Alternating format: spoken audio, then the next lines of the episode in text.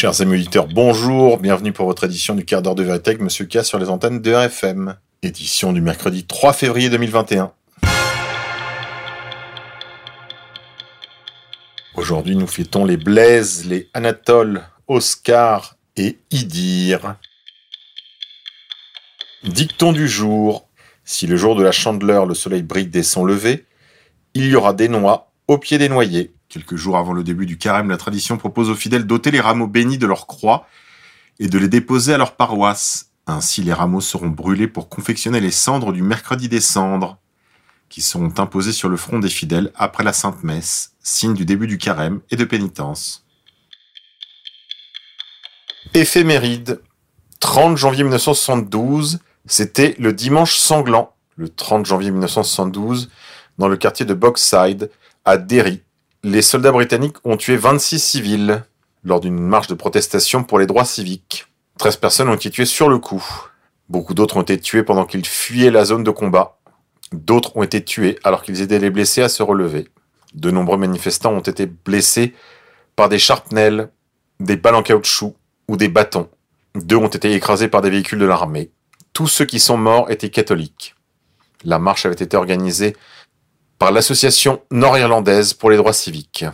Ces événements ont donné lieu à de nombreuses commémorations et à une chanson très célèbre du groupe U2, Bloody Sunday, qu'on écoutera en fin de quotidienne.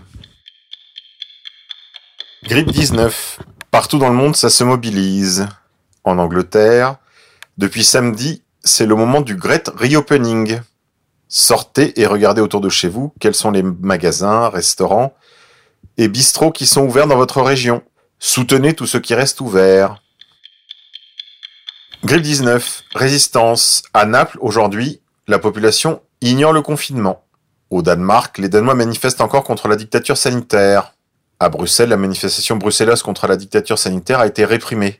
300 arrestations. Gigantesque marche à Vienne contre la dictature sanitaire. C'est une marée humaine qui a défilé à Vienne contre la dictature sanitaire dimanche. Cette marche de la liberté, d'autant plus décriée par les médias et la gauche qu'elle était largement soutenue par le FPO, a en réalité une véritable dimension populaire. Apostasie. L'antipape Bergoglio affirme ceux qui rejettent ou même osent questionner le Concile Vatican II ne sont pas partis de l'Église, en date du 30 janvier. Grand reset. Personne ne sera en sécurité jusqu'à ce que tout le monde ait été vacciné. C'est ce que déclare le directeur du World Economic Forum de Davos, Klaus Schwab. Monde d'après. George Soros continue son travail de sape en Pologne et en Hongrie via le v4na.com. Grippe 19, la nouvelle normalité. En Chine, la vie d'après Covid, c'est surveillance, QR code, remplacement des salariés par des robots.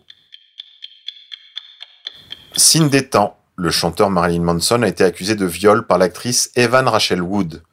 D'autres également.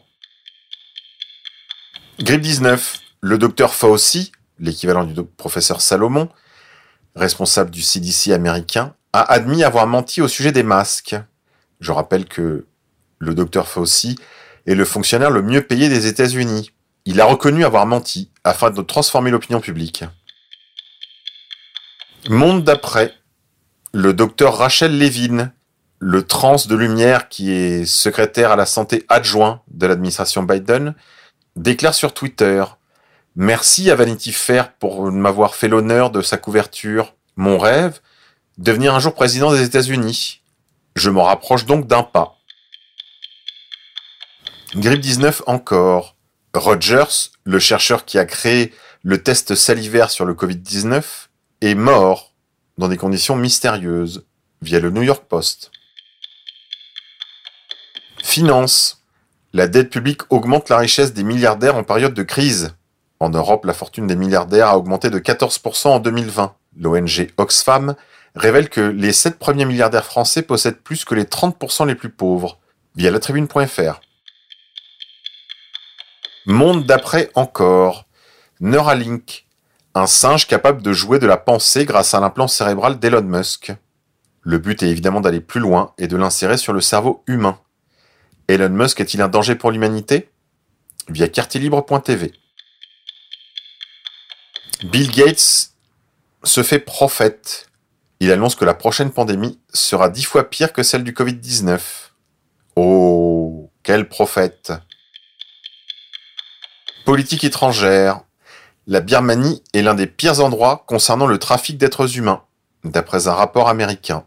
La Birmanie rejoint la Chine, la Syrie et le Sud-Soudan pour tout ce qui touche au trafic d'êtres humains, d'après un rapport du département d'État américain, via amp.cnn.com. Scoop.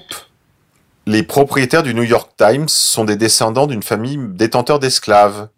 Par le passé, ils ont publié des articles pour le lynchage, ou d'autres articles, comme celui intitulé Le Parti républicain a commis le plus grand des crimes en permettant aux Noirs de voter, via thenationalpulse.com. Sondage. 19% des Polonais sont contents qu'après la Deuxième Guerre mondiale, il y ait moins de juifs en Pologne. 56% des Polonais croient que les juifs ont trop de pouvoir dans les affaires, et 28% d'entre eux pensent que les juifs ont trop d'influence dans le domaine politique. Événement du Capitole. L'identité de l'officier de police qui a tué une jeune femme lors des événements du Capitole est désormais publique. Il est disponible sur de nombreux moteurs de recherche. Cet officier de police s'est fait porte-parole de Black Lives Matter sur ses réseaux sociaux. Il a par exemple souhaité sur son compte Facebook que des supporters de Donald Trump soient tués. Marché, le fondeur d'un fonds de pension, a été retrouvé mort par balle dans son appartement de Manhattan, d'après la police, via NBCNewYork.com.